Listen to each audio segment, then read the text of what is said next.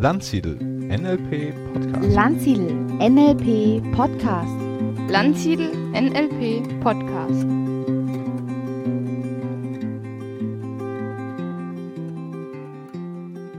Ja, heute haben wir eine erstaunlich knifflige Frage, die erstaunlich einfach klingt.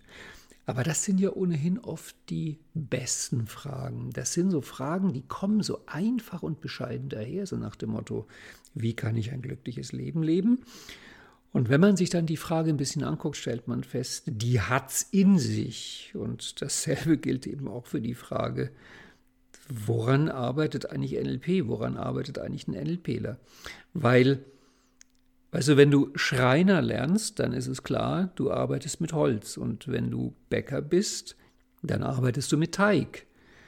Und wenn du Installateur bist, dann geht es irgendwie um Rohre. Und woran arbeitest du, wenn du NLP machst?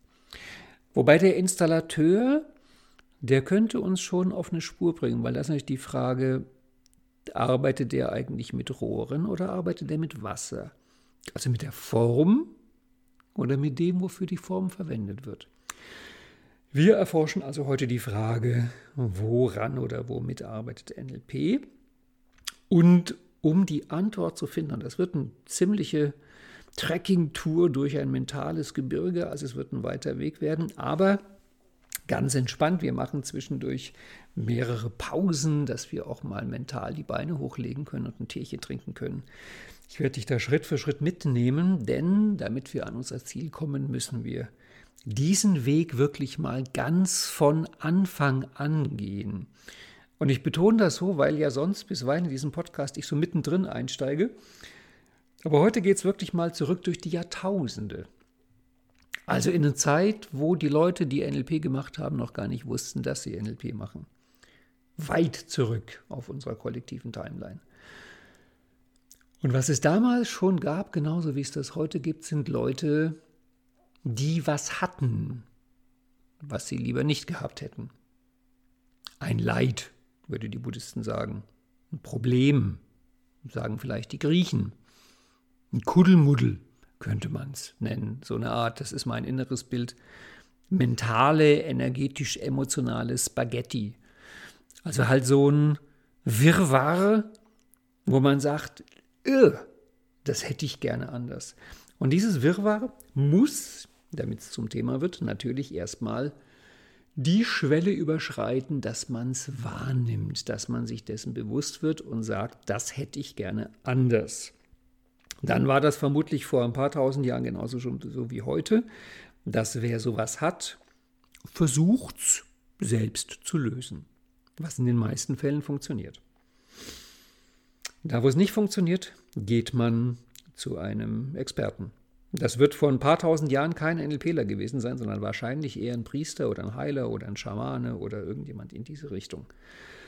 Und man geht dahin mit seinem energetisch, emotional, mentalen Kuddelmuddel und sagt, da, ich hätte gerne Hilfe. Und jetzt ist das natürlich etwas, was in einer Person drin ist, dieses Kuddelmuddel. Also um daran jetzt arbeiten zu können, als der, der darum gebeten wird, muss ich das ja, und da fängt unser erstes Wegstück an, muss ich das ja in irgendeiner Art abbilden. Und da gibt es jetzt sehr verschiedene Arten der Abbildung, die historisch nacheinander kommen, die aufeinander aufbauen. Und von den vielen Arten der Abbildung will ich jetzt in diesem Podcast drei vor allem dir vorstellen, weil die für unsere Arbeit eine Rolle spielen. Die historisch erste ist wahrscheinlich, und die gibt es bis heute und ist auch bis heute sinnvoll, dass die Person, die um Hilfe gebeten worden ist, also nennen wir mal der Helfer, das, worum es geht, selbst abbildet. Mit eigenen Methoden. Zum Teil sogar auch in sich abbildet. Das wäre so, wie wenn der Heiler zum Beispiel die Götter befragt oder ein Orakel wirft. Das hast du heute noch, zum Teil in eher so esoterischen Methoden, wenn du irgendwo hingehst und dann zu irgendeinem Heiler und der sagt, ja, ich sehe es genau, das ist hier in deiner Aura oben rechts. Das sieht komisch aus. Oder wenn das jemand ist, der vielleicht eher energetisch arbeitet, ja, ich spüre das, ich nehme das wahr, was da bei dir los ist. Also die erste Idee ist, du gehst mit deinem Kuddelmuddel mit deinem gegenwärtigen ändernswerten Zustand, mit deinem, wie ich es am liebsten nenne, Punkt A zu jemandem, wo du dir Hilfe erwartest. Und die Person bildet das in sich selbst ab und im besten Fall hilft.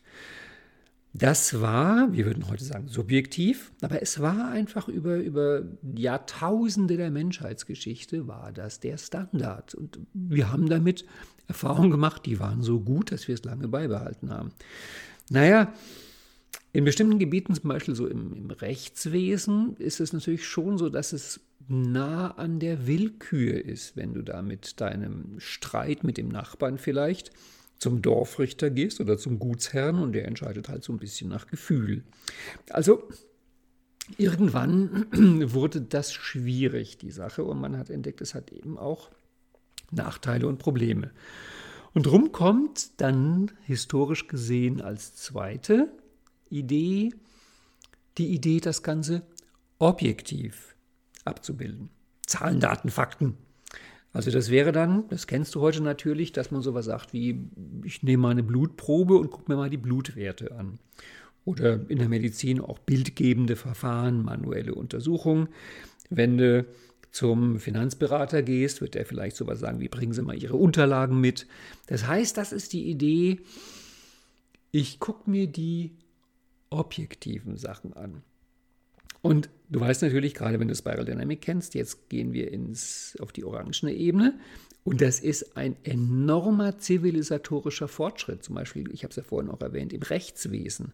Zu sagen, dass da nicht irgendein Richter nach Gefühl urteilt oder sogar im Mittelalter ein Gottesurteil gemacht wird, sondern wir gucken mal wirklich die Fakten an. Wir, wir machen das mal wirklich ganz vernünftig. Und die Idee, die da reinkommt, ist halt die Idee, das ist die Idee der wissenschaftlichen Definition. Es gilt das als Faktum, was auch von einem anderen Menschen zu einer anderen Zeit an einem anderen Ort genau so wahrgenommen und festgestellt werden kann. Das heißt, wenn du dir, ich nehme das klassische Experiment aus der Renaissance, wenn du dir eine Kugel nimmst, die ein Kilo schwer ist und die im Vakuum von 10 Meter Höhe runterfallen lässt. Und ich mache genau das Gleiche zwei Wochen später an einem anderen Ort, dass ich auch eine Kugel nehme, die ein Kilo wiegt und lasse die aus 10 Meter Höhe im Vakuum runterfallen. Dann erwarten wir, dass die Kugel bei uns beiden gleich schnell fliegt und im gleichen Augenblick unten ankommt. Das ist wissenschaftliches Denken, reines WAKOK, reine Beobachtung, objektiv nachvollziehbar. Gut, toll, also ein enormer Fortschritt. Und wahrscheinlich weißt du, dass wenn du mal irgendwann im Leben irgendwas hattest und zu Ärzten gegangen bist, ich nehme bewusst die Mehrzahl, dass das halt eine schöne Illusion ist. Ich meine, da gehst du zum ersten und der macht vielleicht irgendwie eine Ultraschalluntersuchung und sagt, ja, gucken Sie mal hier, da sieht man ganz klar, das ist so und so. Und dann hast du das Gefühl, du willst eine zweite Meinung und gehst eine Woche später zum anderen und der sagt, völliger Blödsinn, da ist nichts und da war auch nie was. Ich sehe hier was völlig anderes. Ich habe auch schon erlebt, dass Blutwerte sich innerhalb von zwei Tagen komplett verändern. Angeblich, dann wird immer gerne begründet, ja, das war vielleicht ein Fehler im Labor, Messgenauigkeit oder was weiß ich. Das heißt, die Idee, Sachen objektiv abzubilden, begreifbar zu machen, handhabbar zu machen, ist eine super Idee, ein großer Fortschritt in vieler Hinsicht und auch begrenzt. Und die Stelle, wo wir dann von Orange nach Grün gehen, da gibt es einen Satz, der das wunderschön zusammenfasst und den bringt Gunther Schmidt sehr gerne, der eine Klinik für psychosomatische Medizin leitet. Und er sagt, viele seiner Patienten kommen zu ihm, weil sie haben die vernichtendst mögliche Diagnose gehört von einem Arzt. Der Arzt hat ihnen gesagt, sie haben nichts, das ist psychisch. Und dieses Nichts ist ein heftiges Wort. Was heißt das? Sie haben nichts. Das ist psychisch. Damit sagt der beinharte Schulmediziner, wenn er so drauf wäre, Sie haben nichts, was ich von außen objektiv mit meinen Untersuchungsmethoden feststellen und nachvollziehen kann. Das ist nur psychisch. Und das entscheidende Wörtchen ist das Wörtchen nur. Und an dieser Stelle haben Bandler und Grinder was gemacht. Und ähm, das war halt die Zeit, 70er Jahre. Das geht ja ein bisschen auf Milton Erickson zurück. Dann gab es die Palo Alto Gruppe, Watzlawick, wie Glenn Fish. Ähm, Steve DeShazer, Inso Berg waren auch in der gleichen Zeit unterwegs. Auch die beziehen sich auf Milton Erickson. Das heißt, jetzt kommt die dritte Stufe, jetzt kommen wir richtig ins NLP, zu sagen, naja, du als Klient, als Kunde, von mir aus auch als Patient kann man nennen, wie man es möchte, du hast ja dieses Leid, dieses Problem, dieses Kuddelmuddel. Und auch wenn du dir das nur einbilden solltest, es nur ein Problem deiner Abbildung sein sollte, ja, dann ist halt das das, woran wir arbeiten. Dann arbeiten wir halt am Abbild. Dann arbeiten wir halt an deinem Modell der Welt. Und das entscheidende Wort, wenn du wirklich NLP machen möchtest mit Herz und Seele, mit, mit, mit allem, was dir zu Gebote steht, weil du sagst, NLP ist so eine großartige Methode. Das Entscheidende ist das Wörtchen nur. Wieso arbeiten wir nur am Abbild? Wieso arbeiten wir nur an der subjektiven Realität? Ich meine, hallo, wir arbeiten am Abbild, wir arbeiten an der subjektiven Realität. Dass, wenn du dich unterhältst mit Leuten, die sich mit, mit ähm, Physiologie auskennen, zum Beispiel Physiotherapeuten oder Orthopäden, dann gibt es eine Geschichte, die erzählen die ganz oft, die sagen, das ist so erstaunlich, wenn du bei den Leuten die Wirbelsäule mit bildgebenden Verfahren untersuchst. Da gibt es die einen, deren Wirbelsäule ist auf dem Bild ein Trümmerfeld, wo man sich denkt, dass dieser Mensch überhaupt noch sich bewegen kann, ist schier unerklärlich. Der Mensch selber ist aber komplett schmerzfrei, bewegt sich ganz normal und macht auch Sport. Dann gibt es andere Menschen, deren Wirbelsäule ist auf dem Bild perfekt schulbuchmäßig. Schöner kann man sich's gar nicht denken. Und sie klagen über Rückenschmerzen und können sich kaum bewegen. Das heißt, dass natürlich das objektive Bild, was wir uns von außen vernünftig vakuummäßig von bestimmten Sachen machen, nicht immer übereinstimmt mit dem, wie jemand etwas erlebt in seiner subjektiven Realität. Und der Schritt, den NLP macht, und das ist der erste große Schritt, auf dem wir uns hier in unserer mentalen Wanderung bewegen, ist zu sagen, damit arbeiten wir. Und zwar ohne Bewertung, ohne Einschränkung, ohne nur. Wir sagen nicht, wir arbeiten nur damit, wir sagen, damit arbeiten wir. Das ist unser Werkstück, das ist unsere Realität. Das heißt, Stufe 1 ist dass der Heiler von dem Leid, von dem Punkt A, ein subjektives Abbild macht in seiner eigenen Wirklichkeit. Schritt 2 ist, dass der Heiler ein objektives Abbild macht. Objektiv heißt von anderen in selbiger Art nachvollziehbar. Und Schritt 3 ist, dass wir das subjektive Abbild der Person, um die es geht, akzeptieren und damit arbeiten.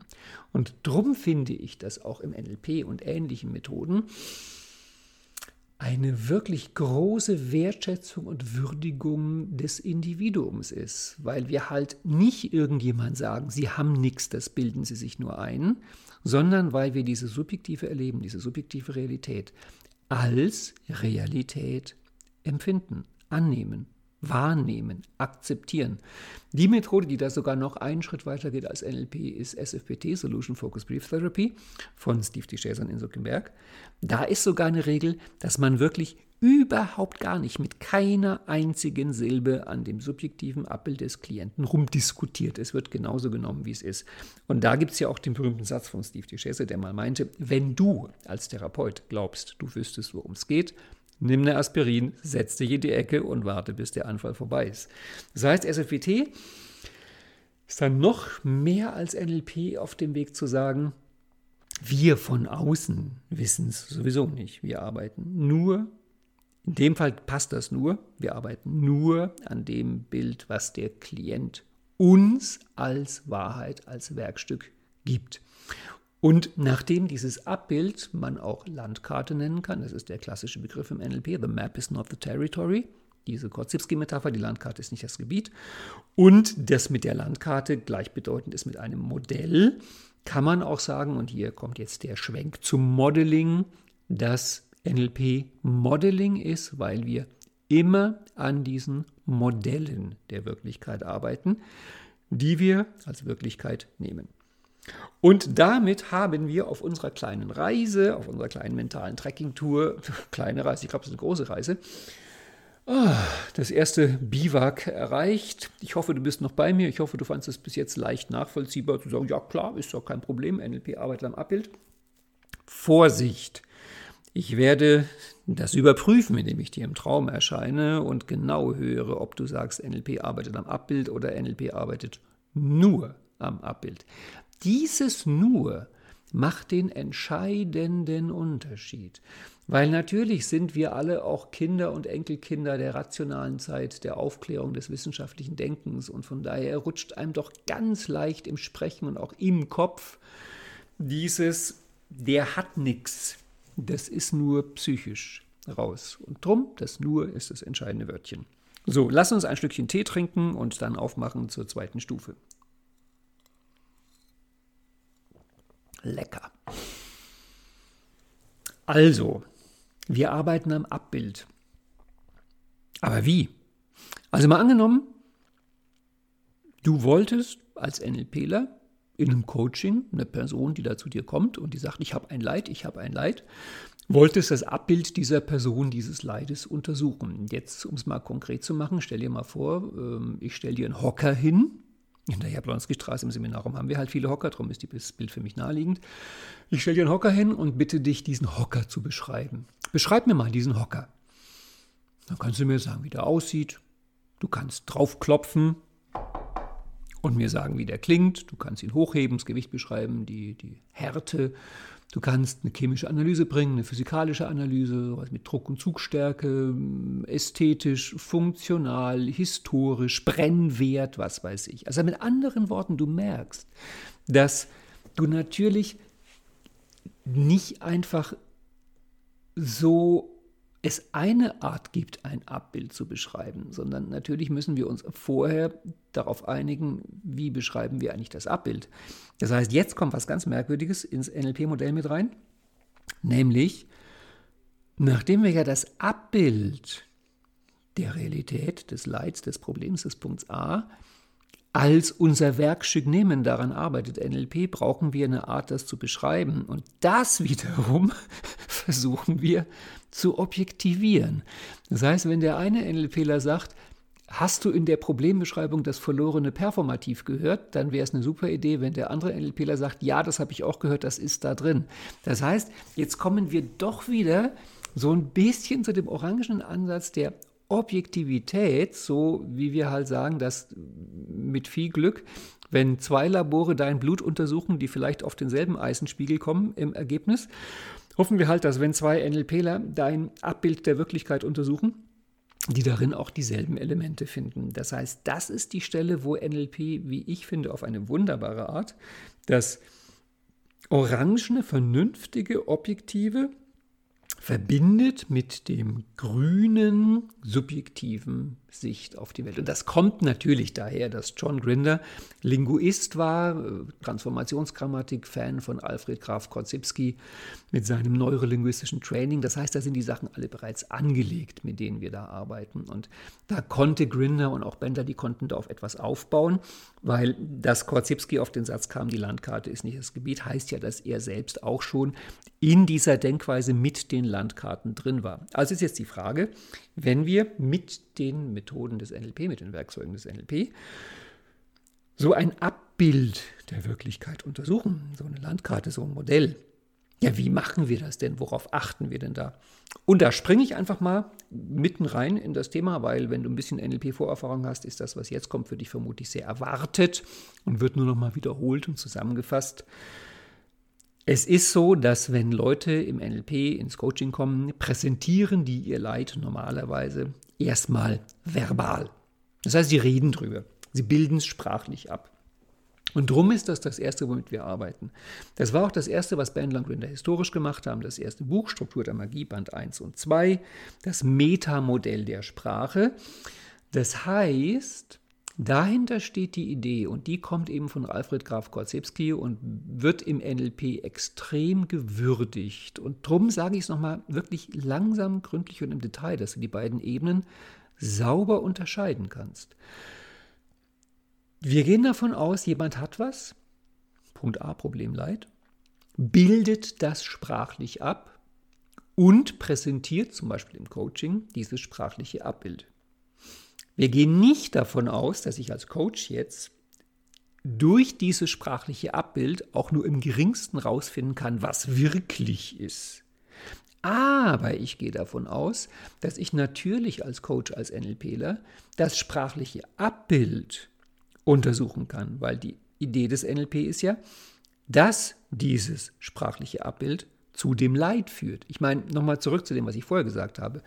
Ähm, es könnte sein, dass du irgendeine Art von großem Unwohlsein im Leben verspürst und wir ewig an dem sprachlichen Abbild arbeiten und dein Unwohlsein wird überhaupt nicht weniger und irgendwann kommt einer auf die Idee, vielleicht mal irgendwelchen Vitaminspiegel in deinem Blut zu messen und stellt fest, dass irgendwelche Werte da quasi nicht mehr nachweisbar sind und du im Grunde bereits irgendwie unter der Erde sein müsstest und du bekommst irgendwelche Vitaminpräparate und dein Leben sieht ganz großartig aus und du bist wie neu geboren und springst wie Superman durch die Landschaft. In so einem Fall würde ich sagen, da ist vielleicht nicht so sinnvoll, am sprachlichen Abbild zu arbeiten.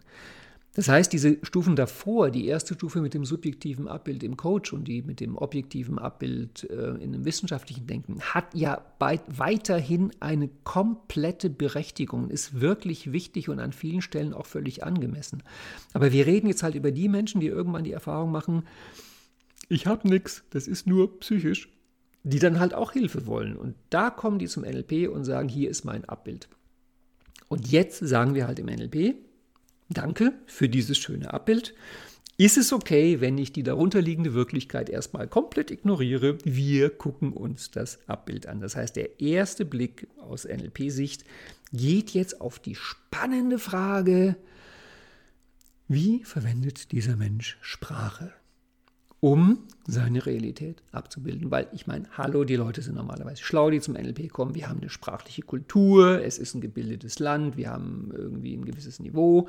Und es gibt doch kaum jemanden, der irgendeine Art von Leitproblem, ändernswerter Zustand Punkt A hat, der darüber nicht in einen inneren Dialog verfällt und irgendwie versucht, es sprachlich zu fassen. Also das ist halt einfach so, wie es ist.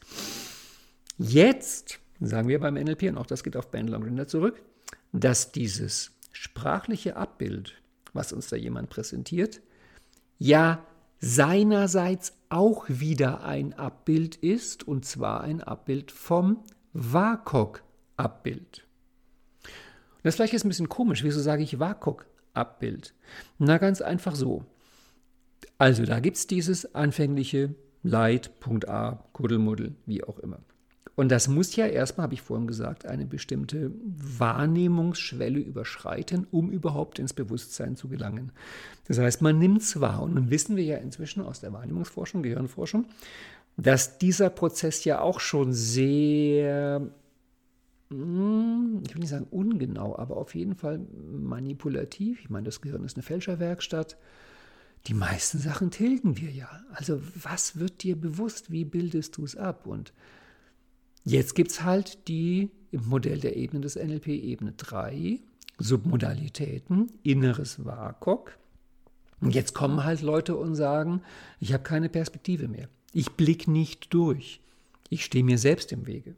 Es hindert mich. Ähm, es ist alles dunkel und trübe. Ist, es ist erdrückend, sowas in der Art. Mir fehlt die Luft zum Atmen.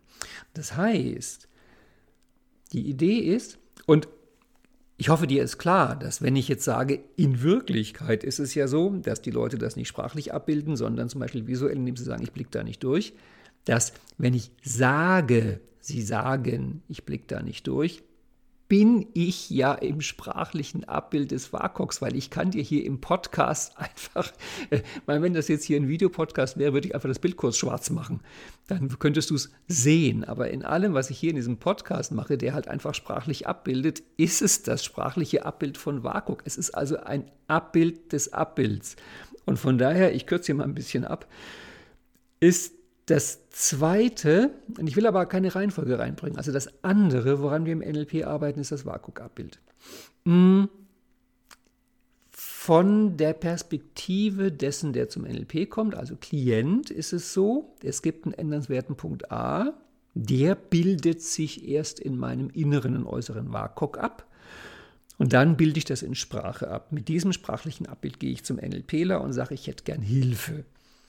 Dem NLPler präsentiere ich das sprachliche Abbild und der wird dann aufgrund des sprachlichen Abbilds und des körpersprachlichen Abbilds, das ist auch ganz wichtig, weil das kriegt man im NLP auch mit, rausfinden wollen, wie ist eigentlich mein internales WAKOK-Abbild. Und mit diesen beiden Sachen arbeiten wir. Das heißt, die wichtigsten Sachen im NLP sind Sprache und WAKOK.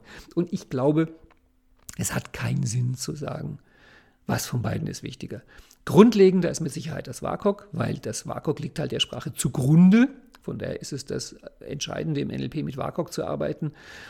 Am Anfang der NLP-Geschichte steht das Metamodell, steht die Arbeit mit Sprache. Ich schätze mal, wer WAKOK und Sprache nicht mag, sollte nicht unbedingt NLP machen, weil das sind halt die beiden wichtigen Sachen. Und vor allem, ganz wichtig, ganz wichtig, ganz wichtig, viele Ausrufezeichen tanzen jetzt vor deinem geistigen Auge die Verbindung zwischen WAKOK und Sprache. Das ist ja die Idee des NLP-Metamodells, dass wir von der Sprache zurückgehen auf die Wirklichkeit. Ich habe jetzt im Internet gerade heute so einen Spruch gefunden, der hieß, ich übersetze ihn dir mal ins Deutsche, ich lasse selten Menschen in mein Leben und wenn du in meinem Leben bist, dann respektiere das wo ich mir denke, wow, wow. Also ich meine, übersetzt dir den mal ins WAKOK.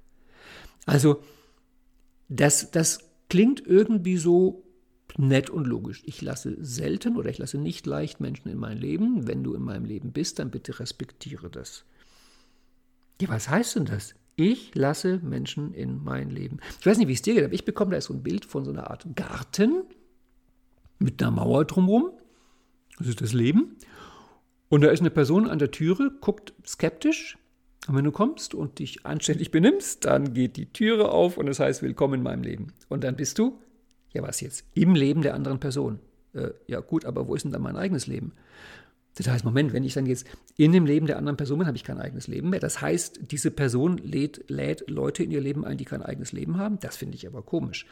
Außerdem, wenn ich dann im Leben der anderen Person bin, wo ist dann deren Leben? Hat die dann noch ein eigenes Leben oder ist dann automatisch alles geteilt von dem Leben? Vielleicht erscheint dir das jetzt ein bisschen übertrieben, aber so mit Sprache zu arbeiten. Aber genau das ist das, was Bandler und Grinder in den 70er Jahren angeregt von Pearls Satir und der Arbeit von Korzybski, den Linguisten, gemacht haben, dass sie halt gesagt haben, die Leute beschreiben mit ihrer Sprache die Wirklichkeit, in der sie leben. Und der Satz von Gunther Schmidt, der mich wirklich sehr immer wieder anregt zum neu drüber nachdenken, ist die Frage, in welcher Welt lebt dieser Mensch? Und der Mensch, der sagt, ich lasse selten in mein Leben und wenn du in meinem Leben bist, hat natürlich irgendeine Art von Bild eines eigenen Lebens, was irgendeine Art von Grenze hat, weil sonst kann ich da nicht jemanden reinlassen oder nicht reinlassen. Eine Grenze, die ich öffnen kann, dann lasse ich jemanden in mein Leben, aber dann haben wir drei Elemente. Wir haben eine Person, eine zweite Person und das Leben der einen Person. Lasse ich dann jetzt die andere Person mit ihrem Leben in mein Leben? Und nur mal, damit du siehst, man könnte auch ein anderes Modell machen, das wäre das Birkenbielsche Inselmodell. Dann wäre zu sagen, ich lebe in meinem Leben, du lebst in deinem Leben und wir bauen eine Brücke von meinem Leben zu deinem Leben, von deinem Leben zu meinem Leben. Und es geht natürlich weiter, dann nach dem Motto, wenn du in meinem Leben bist, dann respektiere das. Ja, was soll ich respektieren? Dass ich in deinem Leben bin? Oder dass du wenig Leute reinlässt. Also ich finde das merkwürdig formuliert. Wenn ich mal deute, dass es vielleicht bedeuten könnte, erweise dich dessen würdig, dass du in meinem Leben bist, dann kommen wir hier zum ganz spannenden Thema. Dann bist du von vornherein schon mal eigentlich, äh, also hast quasi eine, eine Schuld, eine Hypothek, irgendwie äh, etwas bekommen, dessen du dich jetzt äh, würdig erweisen solltest, na und so weiter und so fort. Ich glaube, den, den, den nettesten, absurdesten, für den Menschen damals überhaupt nicht absurdesten Satz war in meinem ersten Practitioner, wo wir im Metamodell an die Stelle kamen, wo ein Teilnehmer, der damals Single war, irgendwann wirklich voller Emotion ausrief, nie finde ich die richtige Frau und immer wenn ich doch eine finde, sagt sie nein und trennt sich von mir. Und wir platzten beinahe vor Lachen, wir anderen. Aber überleg mal, nie finde ich die richtige Frau und immer, wenn ich doch eine finde. Das ist schon mal der erste Spruch, der erste Widerspruch. Moment, die findest du doch nie und dann findest du immer, wenn ich doch eine finde. Was ist überhaupt die richtige Frau? Also, dann sagt sie Nein zu mir. Ja, Moment, wozu sagt sie Nein? Hast du eine Frage gestellt? Und trennt sich von mir. Aber hallo, wie kann sich eine Frau von dir trennen, mit der du noch gar keine Beziehung hast? Es ist ein einziges Kuddelmuddel auf der sprachlichen Ebene. Und was ich gelernt habe im NLP und was wirklich für mich ein Zeichen auch von Respekt ist, ist, niemand sagt so einen Satz, um die anderen Menschen zu unterhalten und zum Lachen zu bringen. Das heißt, der, der gesagt hat, nie finde ich die richtige Frau und immer wenn ich doch eine finde, dann trennt sie sich von mir, beschreibt damit akkurat sein inneres Bild, seine innere Welt, sein inneres Vakuum. In dessen innerer Welt ergibt diese Beschreibung Sinn. Und nachdem wir im NLP eben nicht mit dem Wörtchen nur arbeiten, ist ja nur das ein inneres Abbild, in Wirklichkeit ist es ja ganz anders. Nein, das ist die Welt, in der dieser Mensch lebt, ohne nur, ohne bloß, ohne jede Art von Einschränkung. Ist es der Job des NLPlers, wie der Klempner und der Bäcker und der Schreiner, dass ich mit diesem Abbild arbeite. Das heißt, wir erreichen unser zweites Biwak, unser zweites mentales Biwak. Die erste Station war, wir arbeiten im NLP an den Abbildern, Landkartenmodellen der Wirklichkeit. Und die zweite Station, die wir jetzt erreicht haben, ist, wir betrachten diese Abbilder, wir untersuchen diese Abbilder, vor allem in den beiden Aspekten sprachliches Abbild das ist sozusagen jetzt im Modell der Ebenen Ebene 4 aufwärts und WAKOK-Abbild. Das ist im Modell der Ebenen Ebene 3, vor allem aber auch bis nach oben. Das ist unsere zweite Station auf der Reise. Ich hoffe, du bist immer noch bei mir. Wenn du das hörst, bist du bei mir, ganz logisch. Und hm, ich hoffe, du fandest das alles bis jetzt irgendwie so, so ja, easy peasy. Wann kommt es denn endlich? Ein Schlückchen Tee auf der Reise. Okay, also wir arbeiten am Abbild und wir bilden vor allem verbal ab und mit WAKOK. Und jetzt kommt der dritte Teil der Reise. Was machen wir jetzt damit? Also jetzt kommt da einer und der bildet auf eine Art ab, dass da ein Problem entsteht, ein Leid, ein gegenwärtiger ändernswerter Zustand. Und jetzt setzen wir uns als NLP davor und sagen, ach, das ist ja mal ein schönes Abbild, was ich da gemacht habe. Putzig, putzig. Ja, ist halt so. Ja, mit dem Abbild ging es mir auch schlecht. Das hilft ja nicht wirklich. Also jetzt kommt der dritte Schritt. Wir brauchen irgendeine Art von Lösung in dem ganzen Kuddelmuddel. Und da ist die Frage, wie kann man das denn lösen? Und jetzt teilt sich unser Aufstieg zum Gipfel. Wir haben ja sozusagen die Möglichkeit, dass wir zu einem etwas niedrigeren Gipfel gehen, zum 6000er. Und wir können aber auch zum hohen Gipfel gehen, zum 8000er. Wobei das Coole ist, da gibt es eine Seilbahn von dem einen zum anderen. Wir können die verbinden. Ich fange mal mit dem kleineren Gipfel an, mit dem, der vielleicht der naheliegendere ist und was auch eher so dem Practitioner-Stoff entspricht. Also, Du machst NLP, es kommt einer zu dir und er hat ein Leid. Übrigens gilt alles auch für Selbstcoaching, komme ich nachher noch drauf. Es lässt sich nur leichter erklären, wenn man es erstmal einem Coaching-Kontext erzählt. Also kommt einer, hat ein Leid, bringt ein sprachliches Abbild des Leids, also eine sprachliche Landkarte, ein Modell. Und du als NLPler sagst, na zeigen Sie mal her, was Sie sich da gebaut haben, das sieht ja ganz interessant aus. Wollen wir mal gemeinsam in dieser Landkarte einen Lösungsweg finden? Das heißt, erste Möglichkeit, das ist der 6000er ist, wir akzeptieren die Landkarte und suchen einen Lösungsweg innerhalb der Landkarte. Jetzt ahnst du bereits, was der zweite Ansatz ist. Der zweite Ansatz ist, dass man sagt, also guter Mann, wissen Sie, Ihre Landkarte ist Schrott. Mit der wäre ich auch nur unglücklich. Was halten Sie von einer neuen Landkarte? Das wäre der 8000er. Ich biete jemand eine neue Landkarte an. Beides gucken wir uns jetzt im Detail an. Wir beginnen mit der Idee, innerhalb der Landkarte eine Lösung zu finden. Jetzt ist natürlich so, zum NLP kommen ja, wie schon gesagt, überwiegend intelligente Menschen mit viel Lebenserfahrung und Gehirnschmalz. Und ähm, wenn die dann so ein Abbild, so ein Problem, so ein Punkt A präsentieren, haben die ja normalerweise da schon Wochen, Monate, zum Teil Jahre und Jahrzehnte daran rumgetüftelt, kommen nicht weiter und kommen dann irgendwann zum NLPler. Ja, Jetzt wirfst du da einen Blick drauf und sagst, Sie haben schon oft Pech beim Denken, war. Gucken Sie mal, hier, ganz einfach. Sie müssen nur von hier nach hier und schon haben Sie Ihr Problem gelöst. Abgesehen davon, dass das kränkend wäre, sage ich dir, den Glücksgriff hast du alle paar Jahre einmal. Normalerweise guckst du als NLPler auf die Landkarte und denkst dir im Stillen, gute Güte, da käme ich auch nicht weiter. Also überleg mal, wie viel Arroganz es bräuchte zu sagen, also du schreibst, du schreibst dir ein Türschild hin und sagst, bringen Sie mir Ihre Landkarten mit, in denen Sie seit Jahrzehnten keine Lösung gefunden haben. Ich gucke mir die fünf Minuten an und zeige Ihnen den Weg, den Sie trotz penetranten Draufklotzens übersehen haben. Das ist arrogant und unglaubwürdig. Nein, das schaffen wir nicht. Aber das Tolle ist, wir müssen es ja auch nicht schaffen. Es gibt ja was viel Cooleres. Hast du das Wort Modeling schon mal gehört? Ja, es geht um Modeling. Das heißt, ähm, wir sagen den Leuten, ohne dass ich jetzt ihre Einzigartigkeit, ihre Individualität, ihre völlig unvergleichliche Persönlichkeit, die nur einmal im ganzen Universum existiert, auch nur im mindesten ähm, einschränken oder mindern möchte, muss ich Ihnen doch sagen, Sie sind nicht der Erste, der das Problem hat. Mit anderen Worten, so herb es klingt, Problemlandkarten ähneln sich. Bestimmte Sachen wiederholen sich. Also Leute sind schon kreativ, aber auch nicht so kreativ. Das heißt mit anderen Worten, was wir im NLP machen, ist, dass wir natürlich gucken, wie hat denn mal irgendjemand anderes mit einer ähnlichen Landkarte einen Lösungsweg gefunden. Und das ist, was halt Bandler und Grinder seit den 70ern gemacht haben. Mit erst Fritz Perls, dann Virginia Satir, später Milton Erickson und anderen Leuten. Dann hat Dills eben weitergemacht. Das ist das, das ist das, ich will eben nicht sagen klassische Modeling, aber das ist das Modeling, an das die meisten Leute denken. Das ist das Beschreiben von üblichen Lösungswegen, Tricks, Abkürzungen in üblichen Problemlandkarten.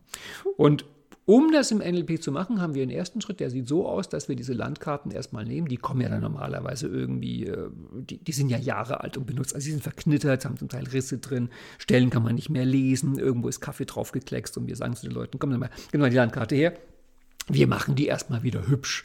Wir machen die glatt, wir machen die lesbar. Wir zeichnen einige Stellen dieser Landkarte vielleicht mal ein bisschen deutlicher nach, dass man auch weiß, was ist da eigentlich abgebildet. Ach so, Sie sagen, Sie würden gerne, aber es geht nicht. Gucken Sie mal, das klingt nach einem Persönlichkeitsteil. Ach so, Sie sagen, Sie stehen sich selbst im Weg. Ah, das klingt nach einer Dissoziation auf Ebene 5. Das heißt, was wir jetzt machen, ist, dass wir mit dem professionellen NLP-Blick die Landkarten, die da präsentiert werden, verdeutlichen und auch klar machen, welches WAKOK bildet diese Landkarte denn ab, wenn da einer sagt, ich blicke nicht durch, das ist mir zu hoch. Ähm, es will nicht. Ich habe das Gefühl, äh, wie gesagt, ich stehe mir da selbst im Weg oder eine Seite vor mir will das und das nicht. Also jetzt finden wir bestimmte Muster in den Landkarten mit denen wir Lösungen suchen. Und da mache ich mal eine kleine Klammer auf, weil es ist ja sowieso spannend. Also nehmen wir an, du warst noch nie in Baku, eine Stadt im Osten. Und jemand beamt dich dorthin und du musst dich jetzt da zurechtfinden in einer Stadt, wo du noch nie warst. Aber das Schicksal ist freundlich zu dir, du bekommst einen Stadtplan. Und jetzt kannst du dich orientieren. Sehr interessant, wieso eigentlich? Wieso kannst du dich eigentlich in einer fremden Stadt mit einem Stadtplan orientieren, wo, wenn du genau guckst, dieser Stadtplan, wir machen es mal analog, ähm, vielleicht einfach nur ein großes Blatt Papier mit bunten Linien ist. Also überleg mal, welche unfassbare Leistung dahinter steckt, dass wenn du auf so ein Blatt Papier guckst mit Linien, du bei irgendwelchen blauen oder gelben oder roten Linien weißt, dass das ein Fluss ist oder eine Hauptstraße oder eine Nebenstraße oder ein Park oder ein Rathaus. Das heißt, wenn ich auf eine Metaebene gehe, dass du einfach gelernt hast, Landkarten zu lesen. Du weißt, dass bestimmte Linien Straßen bedeuten. Du weißt, dass andere Linien Flüsse bedeuten. Du weißt, dass bestimmte Farbflächen Grünanlagen bedeuten und andere Farbflächen bedeuten Häuser. Das heißt, du hast die Metafähigkeit, Landkarten zu lesen, weswegen du dich dann, wenn eine Landkarte ungefähr dem entspricht, wie du das erwartest, dich damit orientieren kannst. Wenn dir dann jemand, der es mit dir vielleicht nicht so gut meint, eine topografische Karte gibt oder eine Milieulandkarte oder einen Grundbuchauszug, ähm, also von dieser Katasterkarten heißen die, glaube ich, dann wirst du merken, ups, das ist zwar auch eine korrekte Landkarte des Gebiets, aber ich kann damit überhaupt nichts anfangen. Das heißt, wenn du NLP machst und ein gewisses Niveau erreichst, dann lernst du mentale Landkarten zu lesen. Das ist natürlich ein ganz wichtiger Teil des Modellings, weil du willst ja später im Modelling auch Landkarten übernehmen. Das heißt, genauso wie du auf einer ähm, Landkarte, echt, echte Landkarte, auch echte Landkarten, aber halt die Google Maps Landkarte, genauso wie du halt einfach Parks und Plätze und Hauptstraßen und Nebenstraßen erkennst, erkennst du dann halt bei den mentalen Landkarten irgendwann Persönlichkeitsteile, dissoziierte Selbstzugehörigkeit, Submodalitäten, Glaubenssätze, Timeline und sonstige Sachen. Das heißt, es gibt bestimmte Elemente, wo wir sagen, natürlich hat jeder Mensch sein eigenes individuelles, ganz persönliches, einzigartiges mentales inneres Terrain. Aber die Landkarten, die die Leute sich dazu machen, ähneln sich in den Strukturelementen. Und das kommt, jetzt schließt sich wieder ein Kreis, einfach dadurch, dass wir dieselbe Sprache verwenden, Deutsch in dem Fall.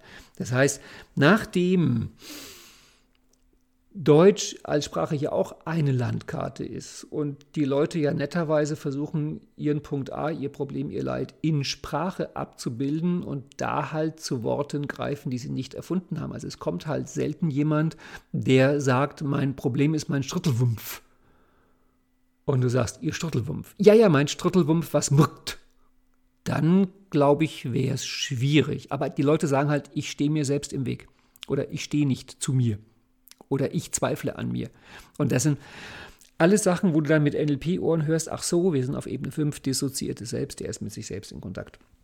Das heißt, nachdem du mit dem NLP-Ohr bestimmte Elemente in den Landkarten hörst, kannst du jetzt sozusagen mit dem mentalen Bleistift oder wie auch immer diese Landkarten nehmen und bestimmte Stellen klarer zeichnen. Und Plötzlich wird diese Landkarte, die in vielen Fällen eher so eine schemenhafte Landkarte ist, zu einer viel deutlich sichtbaren, viel deutlich lesbareren Landkarte. Und wenn du dann sagst, gucken Sie mal, Sie haben hier in Ihrer Landkarte eingezeichnet ein dissoziiertes Selbst, was sich selbst im Weg steht. Da hätte ich eine Idee von zum Beispiel Gunther Schmidt, wie der damit umgeht.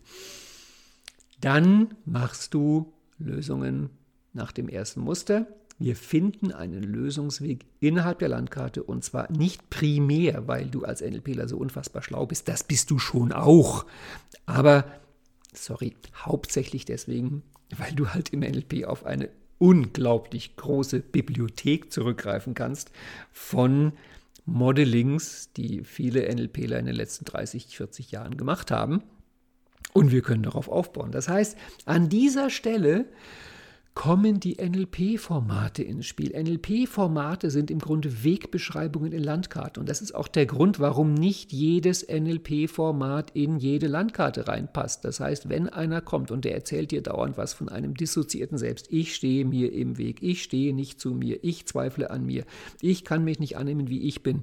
Also du hörst dauernd dissoziiertes Selbst, ich mich, ich mich, ich mich. Und wenn du dann sagst, das klingt für mich, als hätten Sie einen inneren Teil, der nicht weiß, was er will. Dann würde ich mal sagen, okay, sehr kreativer Ansatz, aber für mich nicht nachvollziehbar. Das heißt, wenn dir dein Klient jetzt schon anbietet, eine Landkarte, in der ein dissoziiertes Selbst vorkommt, dann würde ich halt auch damit arbeiten und nicht jetzt auf zum Beispiel Persönlichkeitsteilearbeit gehen. Ähm, um damit arbeiten zu können, kommt jetzt, und das deute ich hier nur in, in wenigen Sätzen an, das wäre nochmal ein extra Podcast, also um jetzt diese Landkarten nicht zu verwenden wie Zaubersprüche wie Hokuspokus, ach, da muss ich doch eine Klammer aufmachen, weil ich liebe diese Metapher so sehr. Das Wort Hokuspokus kommt, es gibt zwei Erklärungen, wo es herkommen kann. Ich liebe die eine. Nach der einen kommt das wahrscheinlich aus dem Mittelalter, als der liebe Gott ja bloß Lateinisch verstand und deswegen die Priester die Messe auf Latein gehalten haben und die Leute in der Kirche das halt nicht verstanden haben, hat der Priester dann auch noch den Rücken zugekehrt und hat da vorne seine Zaubertricks gemacht. Und dann kommt die entscheidende Stelle in der Messe, das ist die Wandlung, da wo aus dem Stück Brot der Leib Christi wird und da hält der Priester die, diese Hostie nach oben und murmelt Hoc est enim corpus meus. Das ist mein Leib. Hoc est enim corpus meus. Und nachdem die das halt halblaut vor sich hingenuschelt haben, wurde aus dem Hoc est enim corpus meus irgendwann ein Hokuspokus. Das heißt, die Leute haben sich verballhornt den Spruch auswendig gemerkt, den Zauberspruch, den der Priester da an der entscheidenden Stelle sagt und haben dann eben halt auch ihren Hokuspokus gemacht und haben mal diesen Satz irgendwie zitiert, ohne ihn im Mindesten zu verstehen. Und das ist für mich Hokuspokus. Hokuspokus heißt, du wendest irgendwelche Zaubersprüche an, die du eigentlich überhaupt nicht verstehst, was du da machst. Und leider, und da rege ich mich auch mal ein bisschen auf, werden ganz viele NLP-Formate auf diesem Niveau gemacht. Die Leute nehmen die NLP-Formate wie Zaubersprüche, wie irgendwelche Schrittfolgen, wie irgendwelche Geheimrezepte, die man einfach nur Schritt für Schritt machen muss, um sie zu kapieren und dann funktionieren sie. Nein, das ist nicht so und zwar aus zwei Gründen. Der erste Grund ist, dass sich ganz leicht kleine Kopierfehler einschleichen. Das heißt, wenn du in so einem NLP-Format nicht weißt, was der wichtige Schritt ist und warum der Schritt da ist und wie genau das funktioniert, was die Wirkprinzipien sind, dann ist es unglaublich leicht möglich, dass irgendwelche Unschärfen, irgendwelche Mini-Abweichungen im Format auftauchen, von denen dir gar nicht bewusst ist, wie wichtig die sind, dass sie halt so und nicht anders sind. Also wie ich schon gesagt, Kopierfehler. Und irgendwann machst du ein Format, was dem Ursprungsformat zu 95 Prozent entspricht. Leider fehlen halt die 5 Prozent, die die Wirkung gemacht haben. Das ist Punkt 1. Und Punkt 2 ist, wenn du nicht genau weißt, warum und wieso ein Format funktioniert, ist natürlich die Chance, dass du das, ich will nicht sagen falsche Format, aber unpassende Format anwendest, gegeben. Und je klarer du weißt, warum dieses Format so wirkt und welcher Schritt wie wirkt, umso klarer kannst du es anwenden. Das heißt, an dieser Stelle kommen wir zu dem wunderbaren Kapitel Formatanalyse. Man könnte auch sagen Formatmodeling. Das heißt, wenn du diese ähm, Standardwege innerhalb von Standardlandkarten, also quasi äh, übliche Fehler und klassische Lösungen anwenden möchtest, dann musst du nicht nur ein Grundwissen darüber haben, wie Landkarten so üblicherweise aufgebaut sind, im Sinne von, dass du es verstehst, dass es dir bewusst ist, dass du wirklich das Ganze mit Bewusstsein und Absicht machst, Du musst genauso auch dieses Wissen haben über die Formate, also über die Wege. Und das machen wir in der Formatanalyse im Modeling. Da klären wir halt vor allem die beiden Fragen, was passiert und wie passiert es, indem man halt und ich bleibe in der Landkartenmetapher. Den Ausgangspunkt und den Endpunkt definiert. Ich gehe von hier nach da und dann definiert man den Unterschied. Wie unterscheidet sich der zweite Punkt von dem ersten Punkt? Und dann klärt man die alles entscheidende Frage, wie komme ich dahin? Wie geschieht die Veränderung? Und wenn du das machst, wirst du merken, dass ganz oft Leute ah, wenn man sie fragt, wie hast du das gemacht, also wenn man sie modellieren will, da kommen wir auch gleich drauf. Ähm, also nehmen wir an, du bist irgendwo wie ich jetzt in Berlin und du telefonierst mit einem und der ist in Paris und du fragst ihn, sag mal, wie komme ich denn hier von Berlin nach Paris? Und der sagt mir, ganz einfach, du musst nur auf den Eiffelturm steigen. Ja, sowas kriegst du oft als Tipp dann gehört. Und jetzt könntest du sagen, sorry, aber ich kann erst auf den Eiffelturm steigen, wenn ich in Paris bin. Dann sagt er, ja, das meine ich ja. Wenn du auf den Eiffelturm steigst, dann bist du in Paris.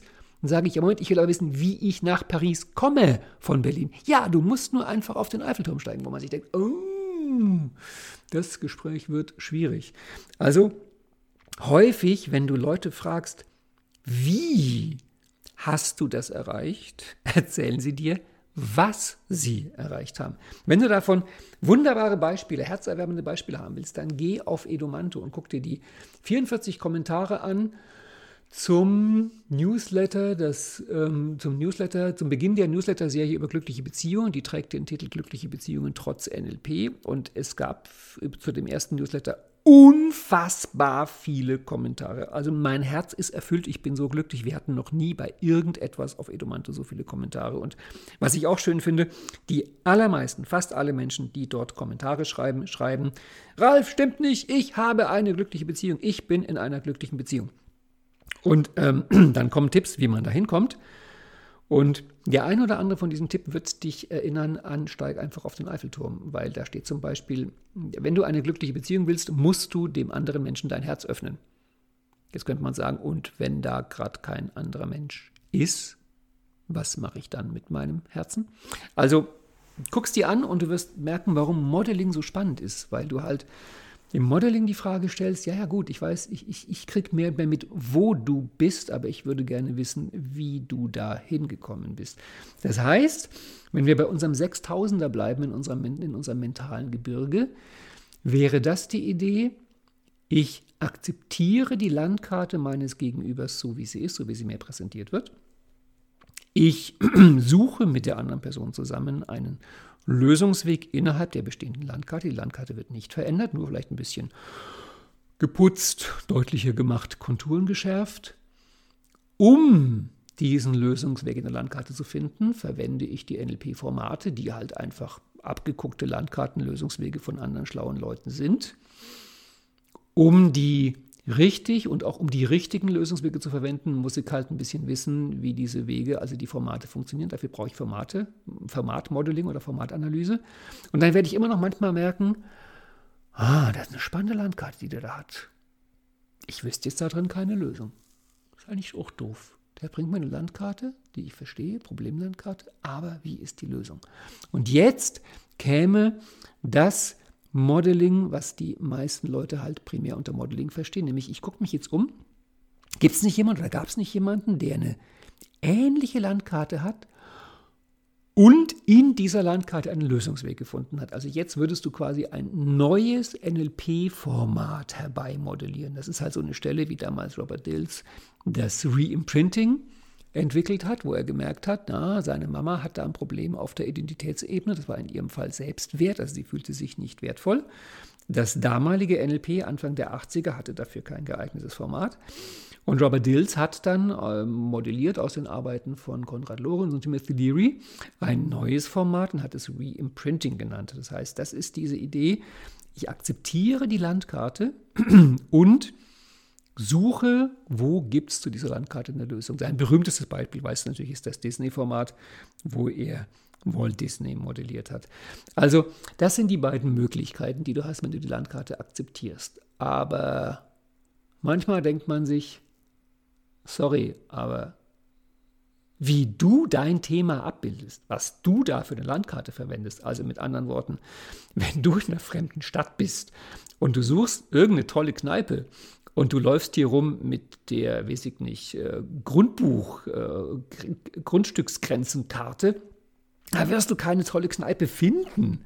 Also du brauchst eine andere Karte und das ist halt der 8000er. Das heißt, jetzt kommen wir in das eigentliche Modeling. Du weißt ja vielleicht, dass John Grinder mal meinte, viele Menschen verwechseln NLP und die Anwendungen von NLP. Und er bringt halt sowas wie Metamodelle und die Formate als Beispiel für Anwendungen von NLP. Aber er meint, das eigentliche NLP ist, wie baue ich solche Anwendungen? Also eine Ebene höher. Und das klappt natürlich nur, wenn du ein wirklich praktisches, handfestes Bewusstsein davon hast. Und jetzt kommt das Wort auf eine andere Art. Das ist nur eine Landkarte, was mir jemand präsentiert.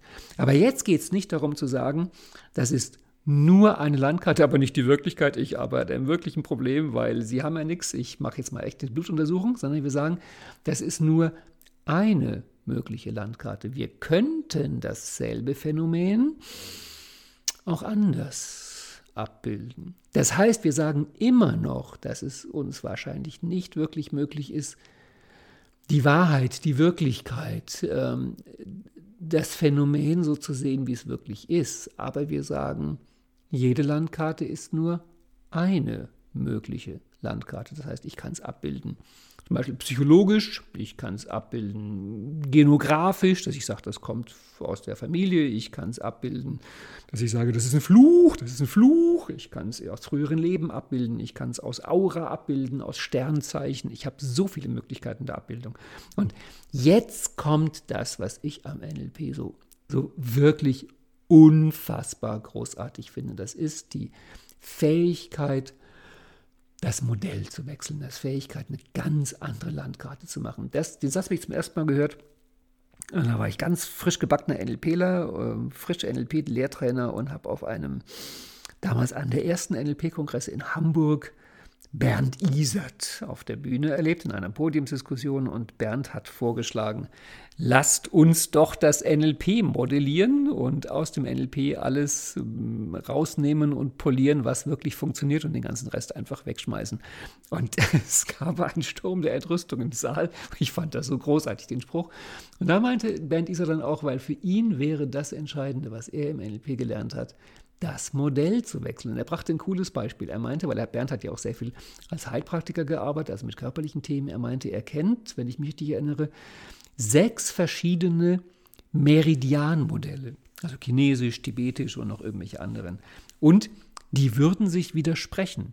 Das heißt, bestimmte Punkte am Körper, bestimmte Linien am Körper bedeuten in verschiedenen Meridianen, Landkarten bedeuten Verschiedenes. Und Bernd meinte, das Lustige ist, die widersprechen sich, aber sie funktionieren alle. Und das meinte er auch mit Augenzugangssignalen. Er meinte, er kennt mehrere verschiedene Modelle, was es bedeutet, wenn jemand nach rechts oben oder links unten oder zum linken Ohr oder zum rechten Ohr guckt. Und das Zeug würde sich widersprechen, aber es würde alles funktionieren. Weswegen er, Bernd Iser, der Mann war so cool, dann das gerne so gemacht hat, dass er zuerst kinesiologisch getestet hat, welches Modell passt denn zu diesem Menschen. Ich finde großartig. Ich bin so froh, dass ich bei, bei Bernd gelernt habe. Er ist für mich der, der heilige Narr des NLP. Also so ein großartiger Mensch. Das heißt, das ist jetzt der 8000er zu sagen, ja, es ist spannend, es ist anerkennenswert, es ist großartig, wie du dein Problem abgebildet hast. Aber hey, gib doch mal zu, glücklich macht's dich nicht. Wollen wir es nicht mal anders abbilden? Und an dieser Stelle musst du normalerweise sehr schnell das verlassen, was man normalerweise NLP nennt. Weil wenn du das im NLP versuchst, es anders abzubilden, dann kannst du dich nur innerhalb der logischen Ebenen bewegen. Das heißt, du kannst sagen, ja, gucken Sie mal, ähm, Sie bilden das jetzt mit Persönlichkeitsteilen ab, wollen wir es nicht mal abbilden über die Zugehörigkeit, wobei das eigentlich schon nicht mehr NLP-Modell ist. Oder wollen wir es abbilden statt über Timeline, über Persönlichkeitsteile? Wollen wir es abbilden über dissoziiertes Selbst statt über Submodalitäten? Aber das ist ziemlich begrenzt. Das heißt, an dieser Stelle geht es natürlich darum, dass du sagst, naja, NLP ist auch nur eine Landkarte. Und an dem Punkt geht für mich erstens los der Schwenk in die Psychografie. Und das ist wirklich Hammer, wenn man sich das Vergnügen mal bereitet zu sagen, ich nehme ein Phänomen, einen gegenwärtigen ändernswerten Zustand, ich bilde ihn einmal in der Psychografie bewusst ab im Erkenntnisbereich in Erkenntnislogik, ich bilde ihn einmal ab im Handlungsbereich in Handlungslogik und ich bilde ihn einmal ab im Beziehungsbereich in Beziehungslogik. Du bekommst drei so grundverschiedene Abbildungen desselben Phänomens, dass du eigentlich nicht glauben kannst, dass wir über dasselbe Thema reden. Es ist wirklich, es ist Hammer was das mit dem Kopf, mit den mentalen Landkarten, mit dem Bewusstsein macht. Und noch eine Schippe drauf ist dann natürlich Spiral Dynamics. Also wenn du sagst, wie kann ich es auf Blau abbilden, wie kann ich es auf Orange abbilden, wie kann ich es auf Grün abbilden, wie kann ich es vielleicht, wenn ich es kann, auf Gelb abbilden. Wenn ich das jetzt noch kombiniere mit der Psychografie, dann kann ich sagen, wie kann ich es auf Blau im Erkenntnisbereich, auf Blau im Handlungsbereich, auf Blau im Beziehungsbereich und so weiter und so fort. Das heißt, jetzt komme ich auf die Idee, es völlig anders abzubilden. Für mich war da der erste große Schock, SFBT zu entdecken, was halt ein völlig anderes Abbildungskonzept ist, als es das NLP macht und was meine Welt, meine mentale Welt wirklich auf den Kopf gestellt hat. Okay, damit sind wir eigentlich jetzt am Ende unserer kleinen mentalen Trekking-Tour. Ich wiederhole nochmal die Station. Wir können also jetzt vom 8000er runter gucken ins Tal, welchen weiten Weg wir zurückgelegt haben. Am Anfang stand die Frage, woran arbeitet eigentlich NLP, wenn der Schreiner am Holz, der Bäcker am Teig und der Installateur, tja, an den Rohren oder am Wasser arbeitet. vermutlich arbeitet er an beides, an beidem. Ähm, unsere erste Station war, dass wir im NLP an den Abbildungen arbeiten. Und bitte sag nicht nur an den Abbildungen, wir arbeiten an Abbildungen. Das wäre die dritte Stufe verglichen mit, dass man eben subjektiv auf sich als Helfer abbildet oder versucht, objektiv abzubilden. Dann war unser zweiter großer Schritt die Frage, ja, wenn wir an dem Abbild arbeiten, wie arbeiten wir an einem Abbild? Und da ist der NLP-Ansatz, wir betrachten das sprachliche Abbild des Abbilds und das WAKOK-Abbild des Abbilds, wobei es da normalerweise eine Hierarchie gibt, dass das Phänomen erst WAKOK und dann sprachlich abgebildet wird. Dann wird die Sprache im Coaching präsentiert und darüber gehen wir zurück zum WAKOK-Abbild. Aber die Veränderungswege, die wir suchen, machen wir normalerweise in beidem. Also wenn du guckst, wie NLP arbeitet, würde ich sagen, es ist ungefähr halb-halb, dass wir in Sprache und in WAKOK arbeiten. WAKOK ist ein Tick grundlegender, aber Sprache ist naheliegender, weil wir reden halt meistens. Ich meine, gut, NLP ist in meiner Welt Körperarbeit ohne Anfassen, aber von 60 Minuten NLP-Sitzung wird halt normalerweise schon 50 Minuten gequatscht, weil halt die Sprache unser Werkzeug ist, um mit dem WAKOK zu arbeiten.